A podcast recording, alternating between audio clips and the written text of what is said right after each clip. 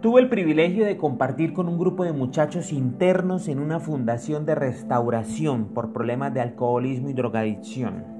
Después de recibir a Cristo en sus corazones y al verlos adorar a Dios con esa pasión, con ese amor, con esa libertad y teniendo meses sin poder salir de ese lugar, analizaba que los que hoy estamos en casa, las decisiones que algunas veces equivocadas y otras veces acertadas de los gobiernos, para los que amamos a Dios no nos quitan la libertad.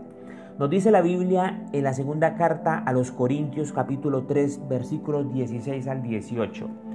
En cambio, cuando alguien se vuelve al Señor, el velo es quitado, porque el Señor y el Espíritu son uno mismo, y donde está el Espíritu del Señor hay libertad.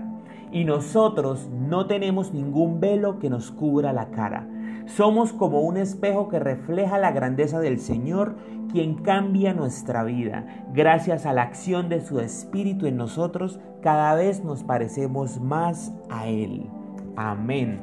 Querida familia, demos gracias a Dios porque Él mora en nosotros, somos templo de su Santo Espíritu y donde está el Espíritu del Señor hay libertad.